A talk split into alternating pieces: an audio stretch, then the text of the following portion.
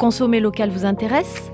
Ce podcast de Sud-Ouest est accompagné par le mouvement hashtag Bordeaux Local, une campagne qui met en avant les acteurs économiques girondins, les établissements, les hommes et femmes qui jouent la carte des produits locaux et des vins de Bordeaux. Aujourd'hui, plus que jamais, l'ensemble des acteurs locaux doivent se soutenir et participer à une économie plus solidaire, responsable et engagée. C'est pourquoi l'interprofession des vins de Bordeaux, l'UMI Gironde et l'Office de tourisme et des congrès de Bordeaux Métropole ont conçu ce mouvement, avec l'adhésion de nombreuses personnalités. Si vous aussi vous êtes hashtag Bordeaux Local, rejoignez-nous en découvrant les établissements qui mettent en avant les produits locaux, en vous inscrivant sur bordeauxlocal.fr et en partageant le hashtag Bordeaux Local.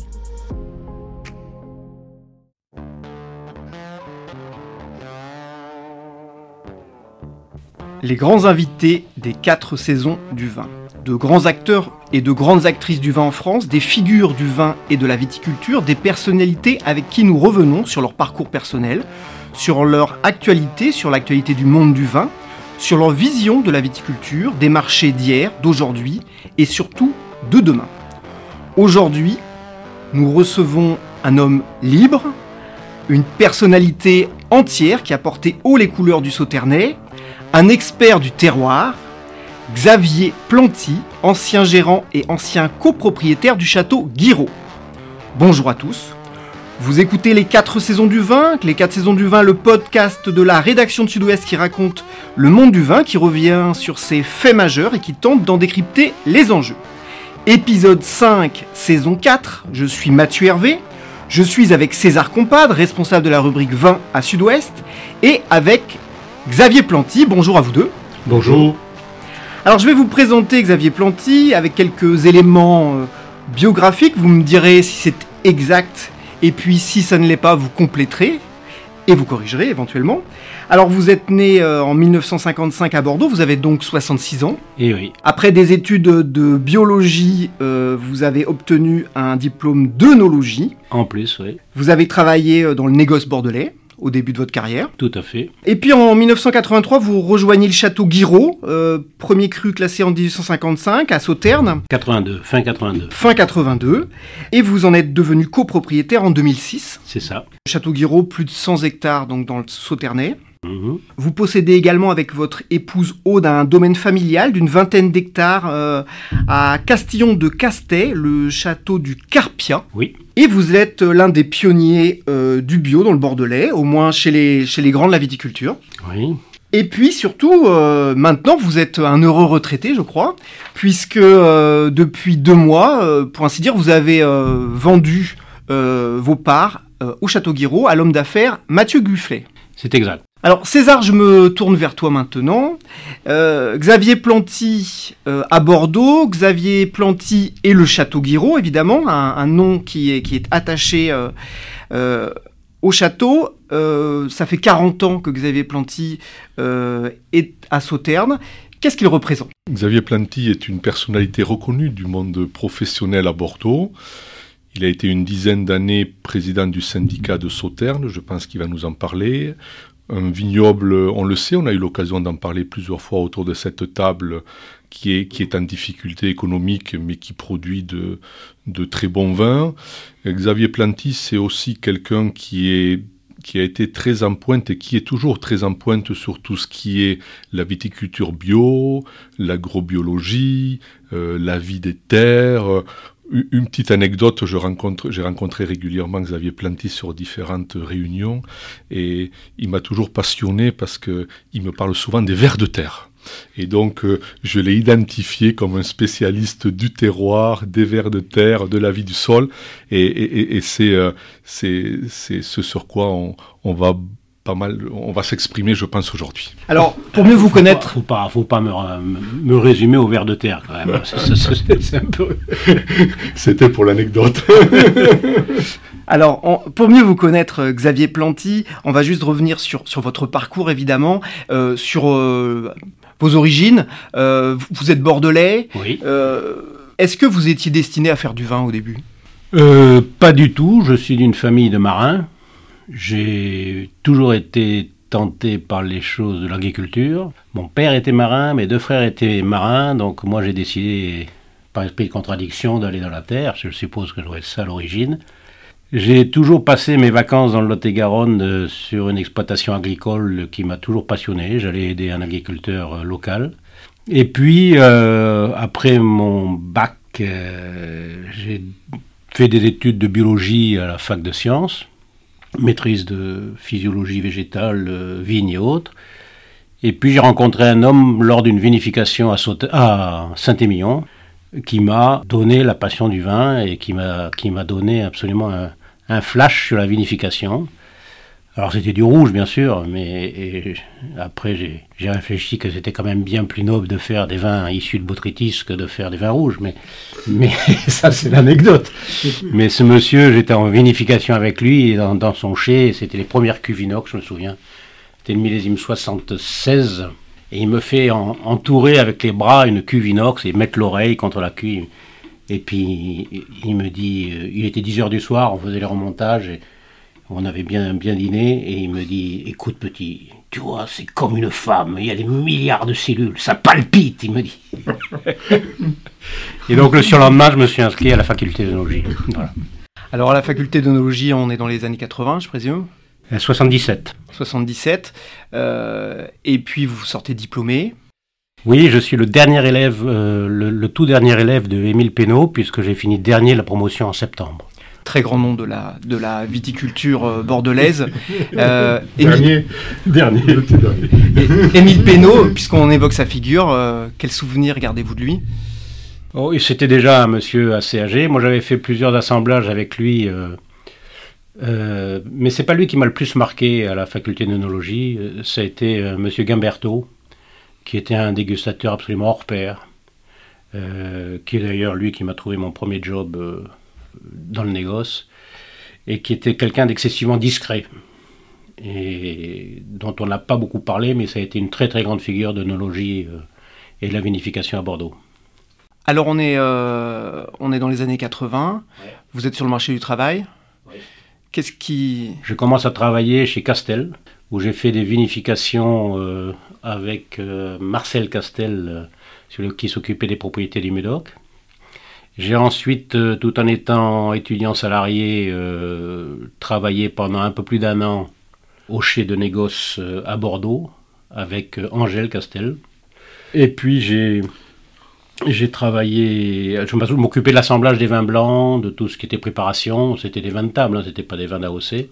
Et entre ces deux frères Castel, plus le troisième que j'ai moins côtoyé, qui s'appelait Jean, euh, chez qui j'avais été faire un stage à Celle d'Aude pour les assemblages des vins de table, la filtration, euh, euh, j'ai appris ce que c'était que le travail.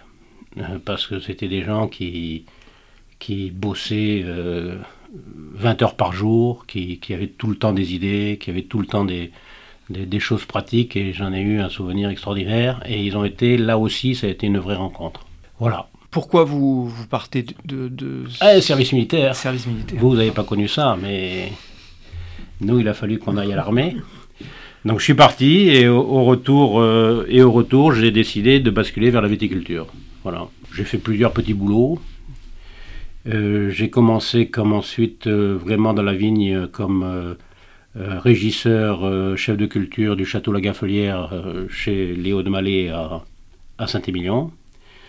Et puis en 82, fin 82, j'ai un concours de circonstances. Euh, je devais partir dans le Luberon, finalement ça s'est pas fait, etc.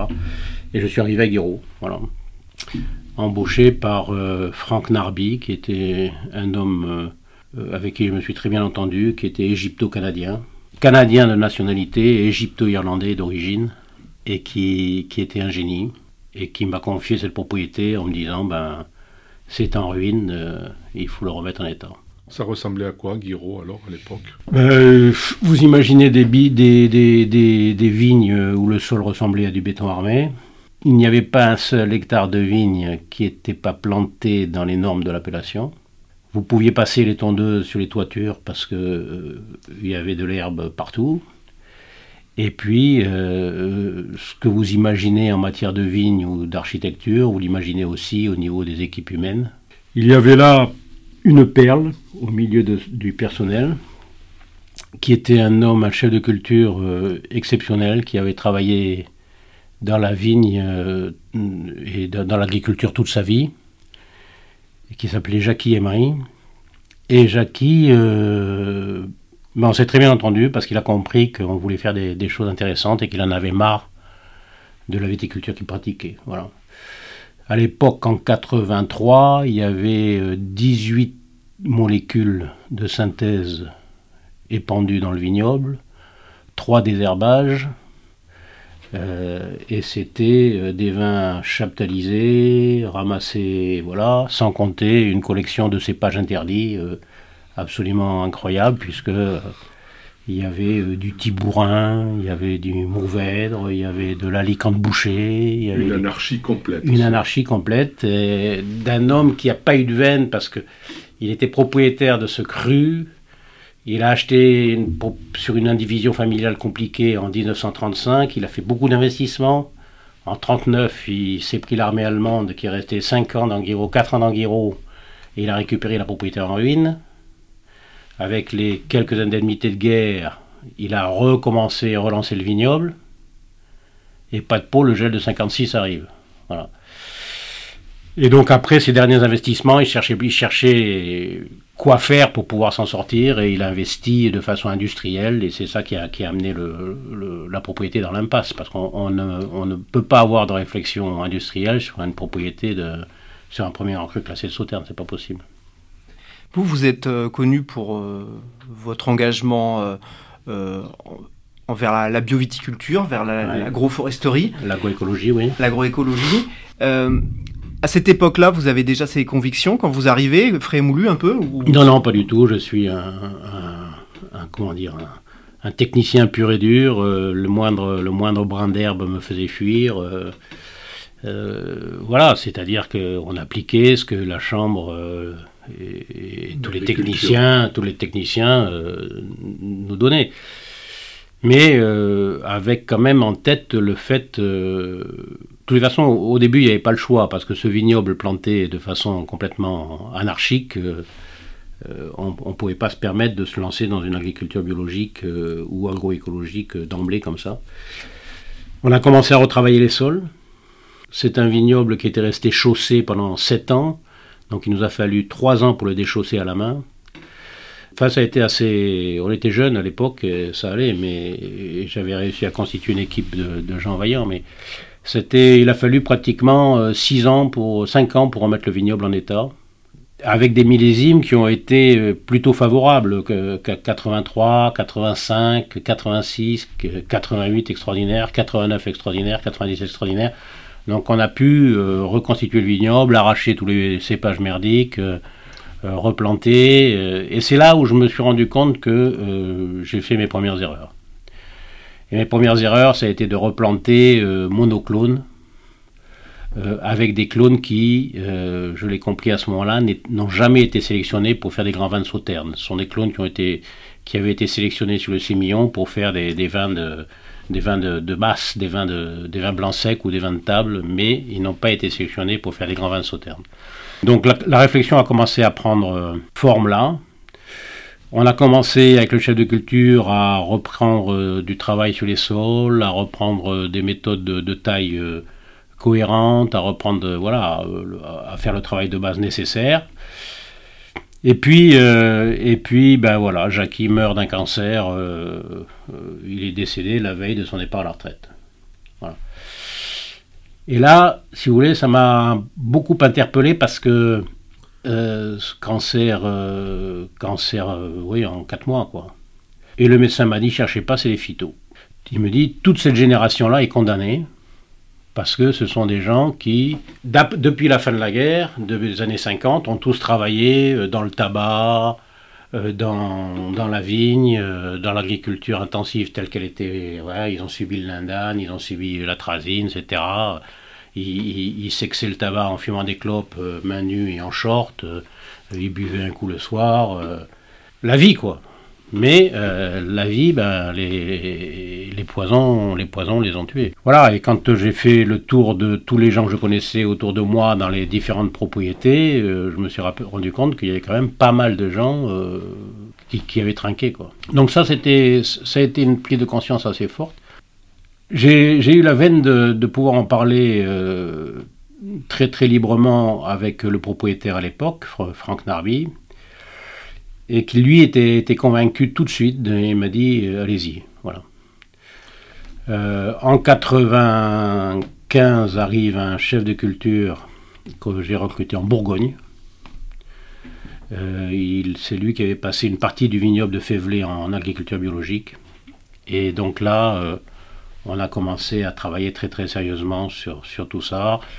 Et puis une autre rencontre très forte, euh, ici à Bordeaux, Martin Van Elden, qui n'est pas resté longtemps à l'ISVV, mais qui est un spécialiste de, tout ce qui est euh, agroécologie, mais c'était au début assez balbutiant, mais il était lui spécialiste de la dynamique des populations d'insectes. Il était lui, et il nous a fait travailler sur euh, le paysage de Guiraud, réfléchir à nos labours, réfléchir à la gestion de l'herbe. Euh, c'est pour ça que quand on va au mois de mai au Château Guiraud, il y a de l'herbe euh, qui fait 1m50 le long de l'allée des platanes, alors qu'avant, je tendais, je, tendais, euh, je tendais l'allée des platanes de façon à ce que ce soit un gazon majestueux, pour que, les visiteurs rentrent dans ce vignoble et, aient envie d'acheter. Et, là, on a laissé, pendant dix ans, je ne m'étais jamais rendu compte qu'il y avait une collection d'orchidées dans l'allée des platanes de Guiraud absolument incroyable.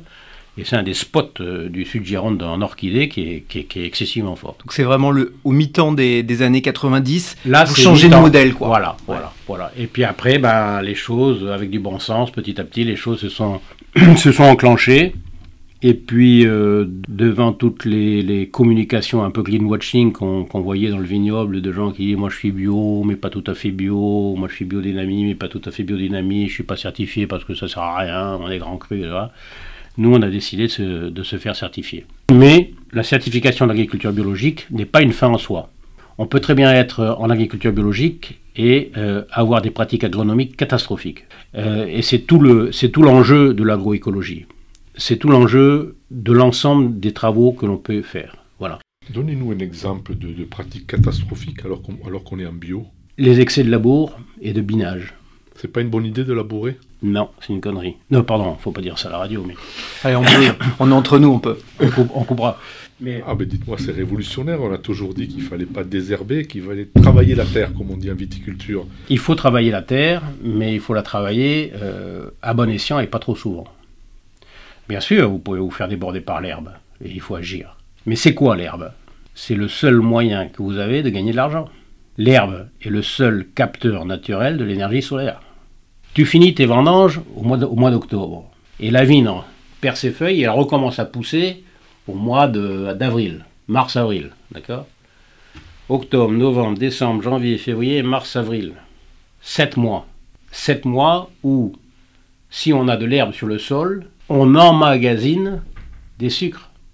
La photosynthèse continue, pas aussi rapidement qu'au printemps, et on stocke des sucres. Et on stocke du carbone et on stocke de l'énergie. C'est de l'énergie gratuite.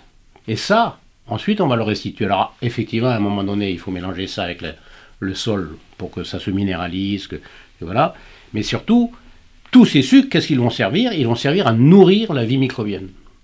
Et c'est là le problème euh, de notre agriculture et de notre viticulture, c'est que on a perdu le sens du partage avec la vie microbienne.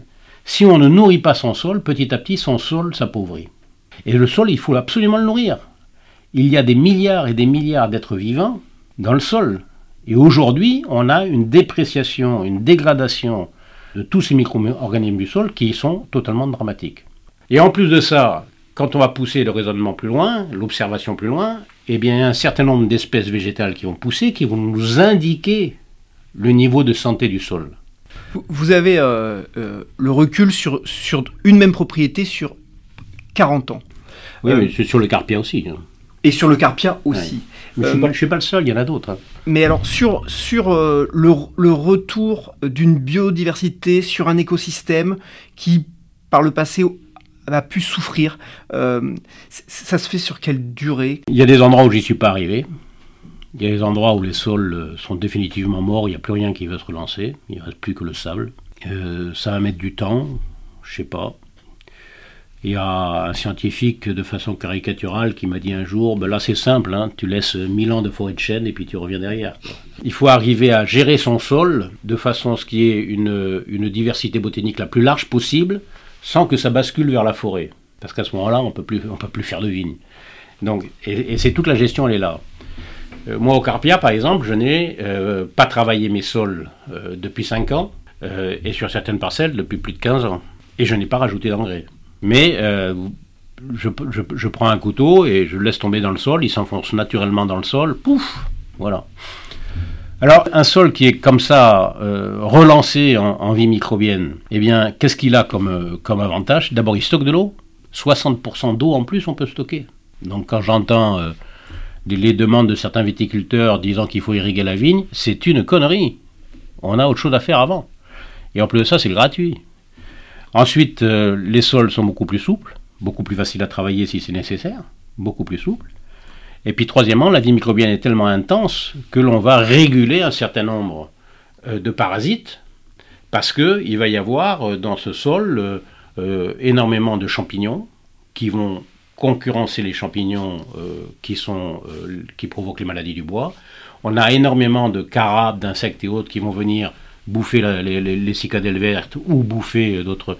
Et, et, ce sont les équilibres de population. Et si en plus de ça, ton vignoble, tu l'aménages avec un paysage dans lequel il y a des haies, comme on a fait à Guiraud, euh, où il y a des haies bien choisies, bien réfléchies, des arbres fruitiers, etc., eh bien, on arrive à obtenir des équilibres qui sont excessivement intéressants. C'est pas une science infuse. Et la solution qui est mise en place au Carpia n'est pas la même solution que celle qui est mise en place à Guiraud et ne sera pas la même solution.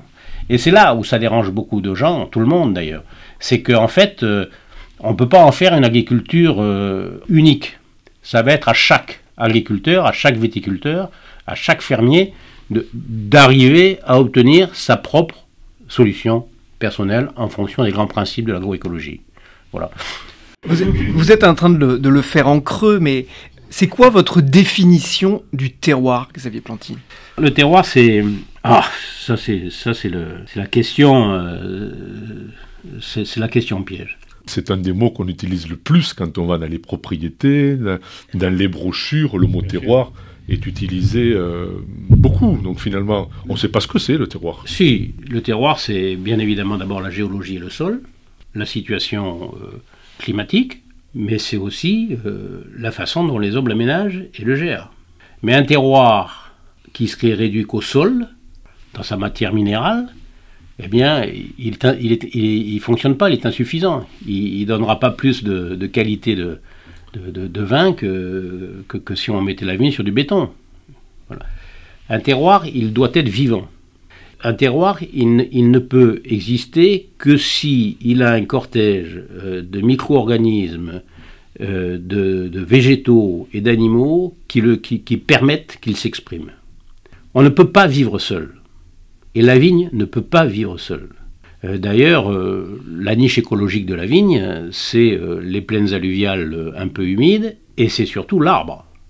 Autrefois, la vigne est une liane. Nous, on en a transformé en bonsaï. C'était un génie absolument hallucinant de l'homme. Mais la niche écologique de la vigne, c'est pas ça. Et si la vigne est sur un, système euh, euh, qui n'est pas vivant, elle va produire. Elle peut même produire à coup d'engrais, elle peut produire énormément. Mais l'expression des vins, c'est complètement différent. Et si on veut avoir une vraie expression des terroirs, eh bien, il faut que le sol soit vivant. Parce que là, moi, moi je l'ai vu dans, les vins de Guiraud, la définition des vins, la finesse des vins et, la, sapidité des vins a changé du tout au tout à partir des années 2005-2006. Euh, Alors justement, revenons à l'histoire de Guiraud, parce que ça va nous faire un fil conducteur. Euh, dans les années, on a parlé des années 90, euh, et puis effectivement, 2005, 2005-2006, c'est un vrai tournant pour, pour l'histoire de la propriété. Tout à fait. 2005 est est une des plus grosses, euh, des plus grosses récoltes que j'ai faites, avec un botrytis, euh, une pourriture noble absolument exceptionnelle. 2005, ça a été vraiment le premier millésime réellement maîtrisé de, et vraiment ce que j'ai voulu faire euh, de A à Z. C'est-à-dire à la fois à la fois des sols vivants, à la fois des haies qui étaient efficaces sur leur traitement, à la fois des éléments du paysage qui étaient qui, qui, avait une action sur le reste de la vigne, une transformation gustative des vins et puis une implantation du botrytis qui était c'est juste si on tapait pas dans les mains pour que le botrytis arrive. C'était assez exceptionnel. Et puis en 2006, vous devenez copropriétaire de Guiraud avec euh, Robert Peugeot, Olivier Bernard, Stéphane Von Nepperg. Euh, est-ce que ça modifie aussi euh, votre rapport à, au château et au domaine Non, pas spécialement. non, non, ça modifie rien du tout dans le sens que c'est pas la, notion de, propriété n'a jamais été pour moi, comment dire, une fin en soi. Mais on pourrait se dire que vous êtes encore plus libre en fait d'effectuer ce que vous voulez faire. Ça, c'est pas sûr. Ça, c'est pas sûr parce que j'avais des, actionnaires euh, précédents qui me faisaient une entière confiance, et puis surtout euh, j'étais seul sur le vignoble.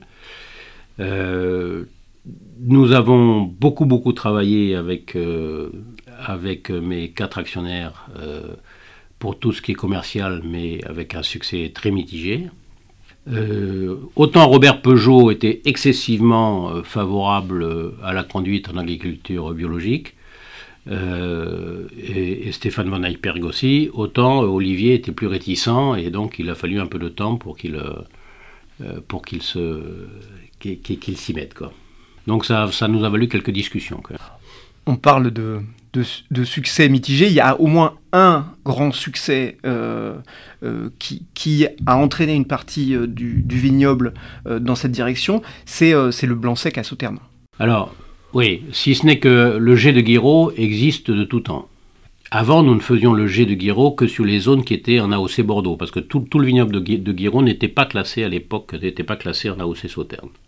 Donc on faisait à peu près 30, ou, 30 à 40 000 bouteilles, avec euh, des succès commerciaux très mitigés.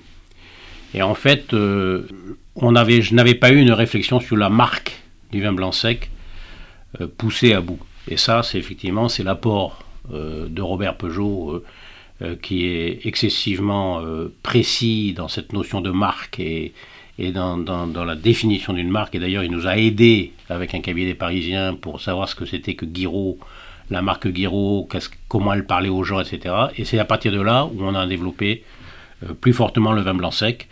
avec un grand succès, hein, parce qu'aujourd'hui le, le, le, jet de Guiraud, ça peut commercialement on pourrait vendre si on les produisait, mais ces dernières années c'est compliqué. On pourrait vendre jusqu'à 200 000 bouteilles. Mais c'est pas la finalité du cru. La finalité du cru, c'est de faire du premier grand cru classé. Et ça, c'est plus sportif. Exactement. La, la comment, vous, comment vous voyez la situation euh, euh, du Sauternay aujourd'hui? C'est difficile hein, pour moi de parler de Sauterne, maintenant j'y suis plus. Hein. Euh, moi, je vois plutôt bien. Avec quand même un, foncier aujourd'hui qui, qui se décote? Ouais. Oui, mais un foncier qui décote, euh, mais on a quand même Bernard Magret qui est arrivé, euh, Dens qui est arrivé, euh, euh, Vigneault qui a été racheté par Derek Smith, AXA qui est là, les Rothschild, enfin c'est quand même... LVMH.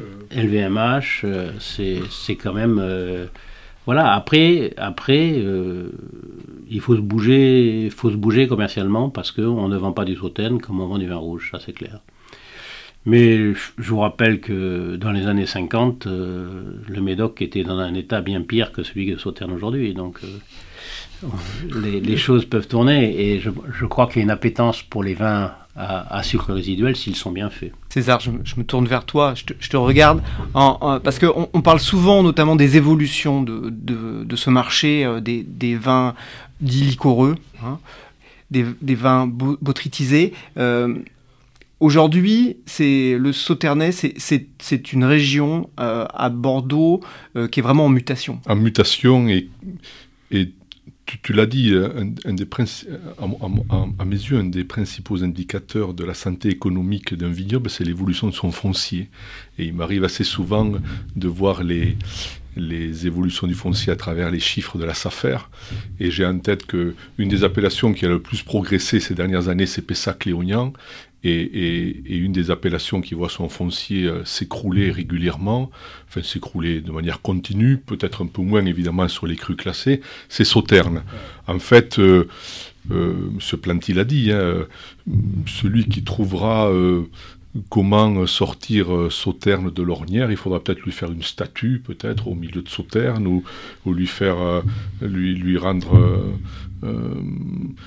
lui rendre grâce, quoi, en fait. Mais aujourd'hui, je sais pas. Mais aujourd'hui, on a du mal à, trouver la place d'un sauterne à table. C'est peut-être, c'est peut-être ça, déjà. Oui, parce que, parce que vous êtes... Euh, on est trop conservateur. Non, d'abord vous êtes trop conservateur, peut-être, mais surtout parce que vous avez cette image euh, euh, figée. Mais sauterne, c'est plus du tout ces gros vins lourds et liquoreux la suppression de la chaptalisation euh, en 90 pendant que j'étais président euh, fait qu'aujourd'hui on a des vins qui sont beaucoup plus frais, beaucoup plus précis, beaucoup plus nets et qu'on retrouve euh, en dégustation les sauternes que l'on avait avant la guerre, au moment de la guerre de 14 entre les deux guerres. C'est facile de faire des il s'agit de rajouter du sucre, mais c'est pas des vins de botrytis. Or le botrytis, quand il est bien compris, il sublime complètement la matière. Aujourd'hui, ce problème de clone dont je vous parlais tout à l'heure, euh, eh bien, cette, génétique de sauterne, elle est, elle, est, elle est excessivement importante. Et aujourd'hui, on a un vignoble où les clones sont excessivement présents, donc ils ont plus de difficultés à faire des sauternes euh, de grande qualité euh, qu'il y, a, y a 30 ans ou 40 ans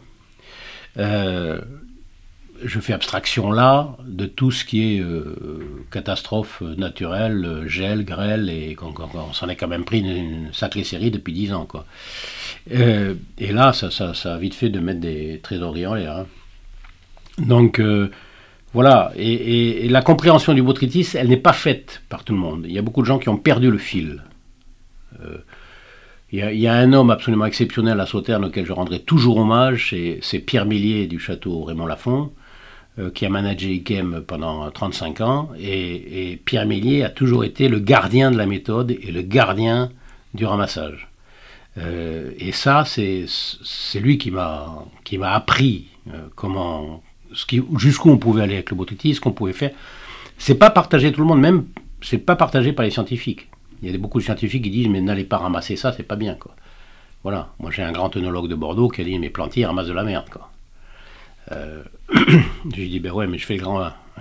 Euh, et donc, donc, euh, donc il faut, et ce botrytis, il est, il est, c'est quoi le botrytis Ça vous intéresse? Oui. Bon. Botrytis, il y en a partout. Sur ton là, il y en a partout. C'est l'agent essentiel de, de destruction de, de, toute la matière vivante. C'est ça qui laisse une feuille de salade sur le bord de l'évier, elle est botrytisée en, en 24 heures. Ce botrytis, c'est un champignon saprophyte qui vient attaquer le raisin pour libérer la graine. C'est l'agent de dissémination de la graine des fruits. Il va digérer la pulpe du raisin, des pommes, des poires, et les graines vont tomber par terre et les graines vont pouvoir germer. Qu'est-ce qu'il fait ce botrytis? Il va dissoudre, il va digérer, c'est un champignon, il digère donc les tanins. Et le raisin, quand il est attaqué par ce champignon, va développer des systèmes de défense et en particulier va faire exploser sa capacité aromatique en l'espace de 2-3 jours. On sait que certains arômes du sémillon sont multipliés par 1000 en 3 jours. Parce que la réaction classique dans tous les végétaux, quand il y a une attaque, les végétaux ont une synthèse aromatique qui sert de signal aux autres végétaux et qui, qui est excessivement forte. Et les vieux l'avaient vu ça. Moi, je me souviens de gens euh, dans les graves, des vieux, euh, qui ramassaient leurs graves euh, pour faire des graves supérieures. Il, avait une comporte en bois, ce monsieur, je le vois encore, il avait 80 ans, et il ramassait son raisin en plusieurs passages. il ramassait le raisin à l'état de pourriture noble qui commençait pour faire des blancs secs ou des moelleux. C'est-à-dire qu'il attendait que le botrytis ait agi sur la peau du raisin pour sublimer les arômes de son raisin. C'est ça le botrytis. C'est ce jeu-là, eh bien, il faut, arriver, euh, il faut arriver à le comprendre et à le faire. Et du coup, pour rebondir, on, l'a évoqué tout à l'heure. C'est peut-être ma faute, hein. j'ai peut-être été mauvais président. on le met où à table pour être très concret quand même on, le met où à table le sauterne nouvelle génération dont vous parlez On le met dans des cocktails Écoute, moi j'ai marié ma fille, j'ai servi une impériale de Guiraud 89. Les gamins qui sont, qui sont arrivés, ils me disaient même pas bonjour à l'entrée de la salle, ils allaient directement à l'impériale de Guiraud. En trois quarts d'heure, l'impériale de Château-Guiraud a été plié. Voilà, l'apéro. Parce que ce sont des vrais vins d'apéritif, c'est-à-dire ce sont des vins qui vont vous ouvrir l'appétit. Parce qu'il y a un peu de sucre. Et c'est une bouche, ça vous laisse une bouche fraîche. C'est, les grands sauternes, ils sont frais, ils sont pas lourds, ils sont frais. Et ça vous ouvre l'appétit, et derrière, vous pouvez manger ce que vous voulez. Et puis ensuite, euh, en matière de gastronomie, les alliances sauternes, euh, sauternes euh, toutes sortes de choses, c'est assez remarquable. Hein. Vous pouvez faire, faire plein de trucs. Moi, j'ai des souvenirs assez incroyables. Hein. Et alors, vous n'avez pas répondu à la question de, de César.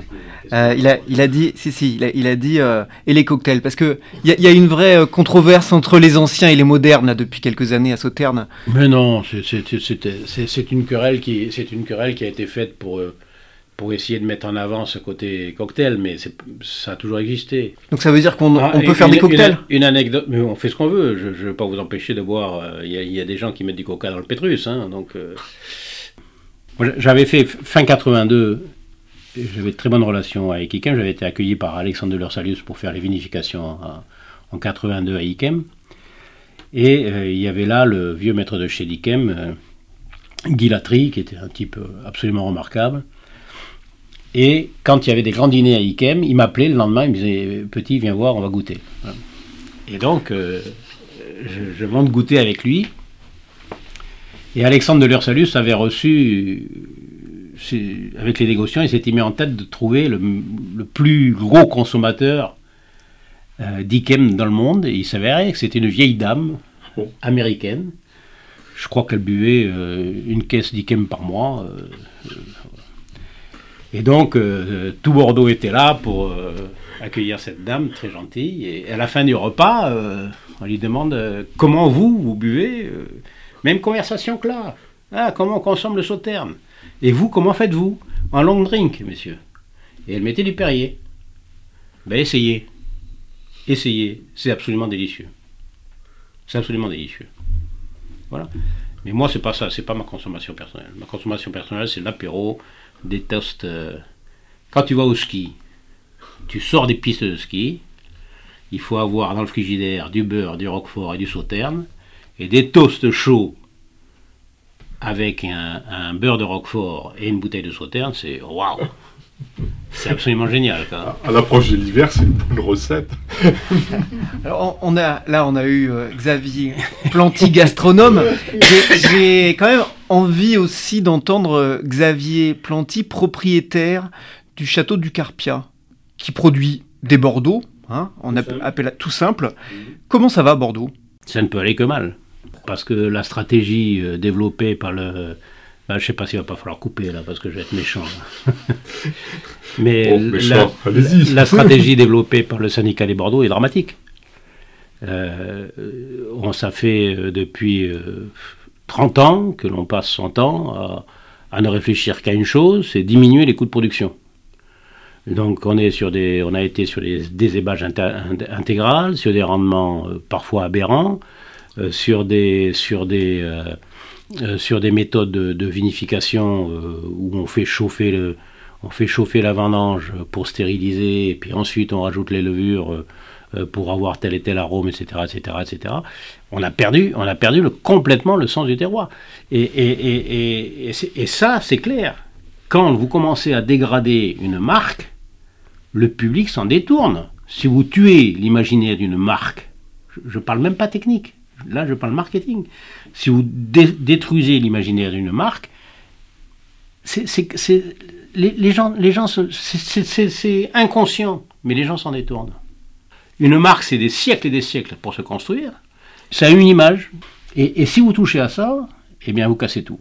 Et aujourd'hui, on est dans des impasses techniques euh, absolument hallucinantes, euh, avec des vignes qui souffrent, avec euh, des concentrations de propriétés colossales, avec des vinifications qui sont industrielles, et, et c'est foutu, quoi. C'est foutu. La seule chose que l'on voit, on voit un mouvement de handcraft, comme dans la bière, où il y a plein de jeunes ou de moins jeunes qui font 5, 6, 7 hectares de vignes, qui font tout eux-mêmes, qui personnalisent très très fortement leur vin, mais même eux, en utilisant la marque Bordeaux, euh, ils, trouvent que c'est un frein. Donc souvent, ils vont vers 20 euh, pays ou, ou 20 de France, enfin des conneries quoi. Vous parlez, M. Planty, d'une marque Bordeaux très dégradée. Comment peut-on restaurer cette image? César, vous avez bien vu que Bordeaux a couru en permanence derrière la communication euh, sur les pesticides. Ils ont, ils, ont tellement couru derrière qu'aujourd'hui, alors que le vignoble de Bordeaux est peut-être le premier vignoble bio euh, de France, c'est un langage qu'on ne peut pas faire passer. On n'est plus crédible. Voilà.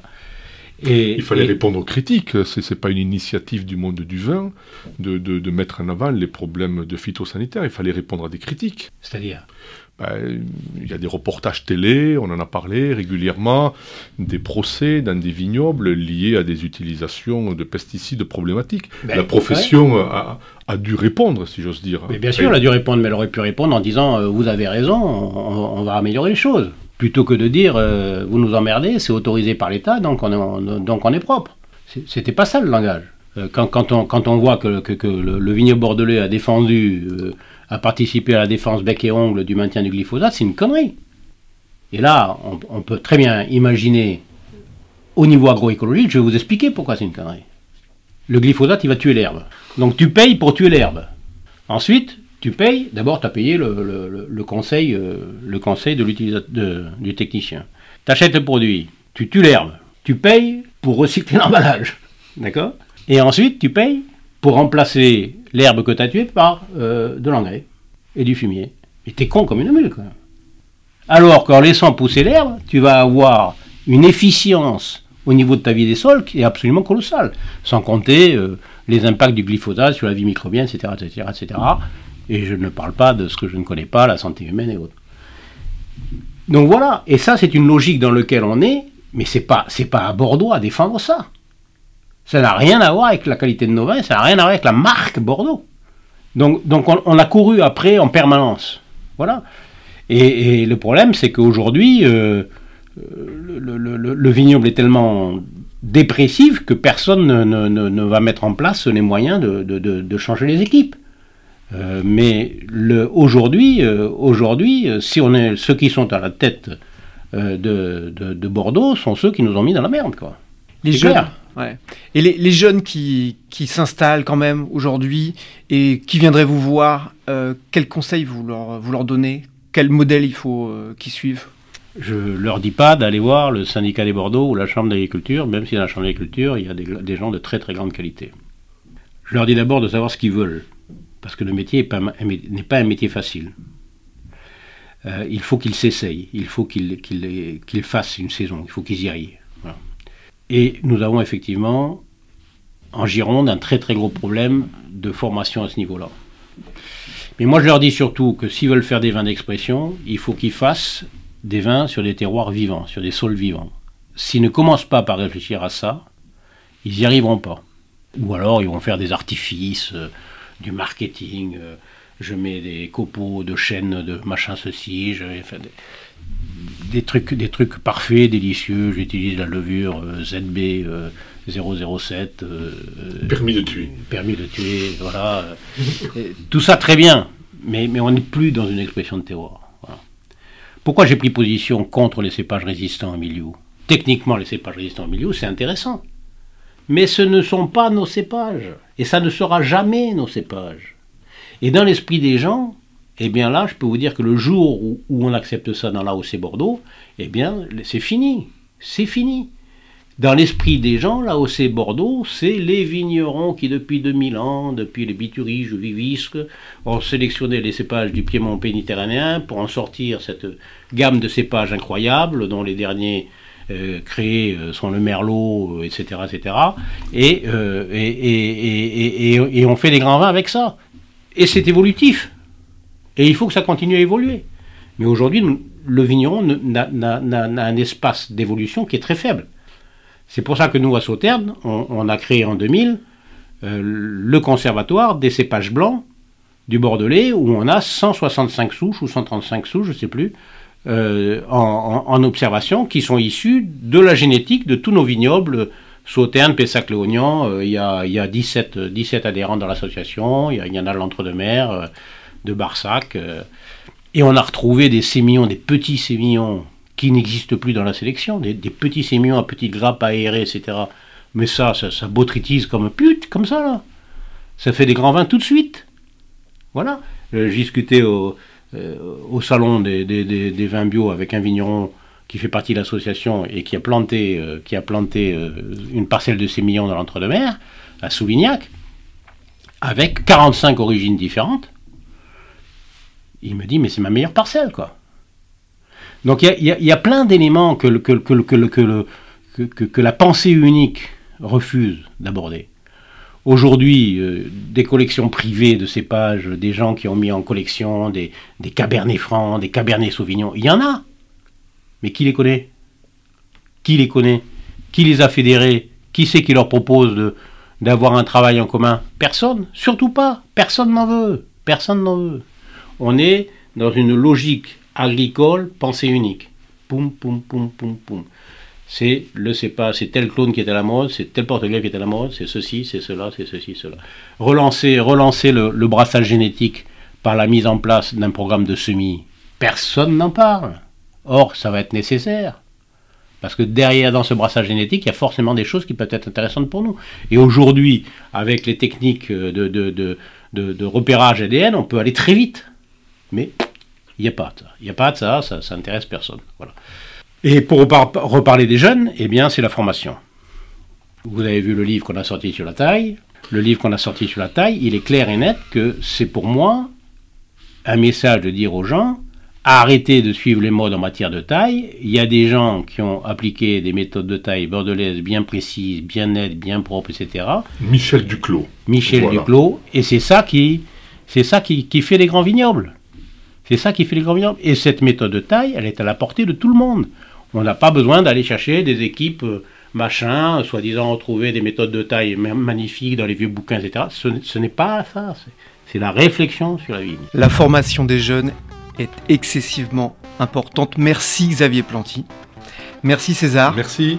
Euh, merci à vous tous, auditeurs, pour votre écoute et votre fidélité. Si vous avez aimé cet épisode, n'hésitez pas à nous le dire et à le partager autour de vous. Vos retours et suggestions nous sont toujours très précieux. Euh, pour ne rien manquer des 4 saisons du vin, abonnez-vous sur Spotify, Apple Podcast, Google Podcast et votre plateforme ou votre plateforme d'écoute habituelle. Rendez-vous dans 15 jours. D'ici là, portez-vous bien et rappelez-vous, le meilleur vin n'est pas nécessairement le plus cher, mais celui qu'on partage avec modération et responsabilité. Bien évidemment.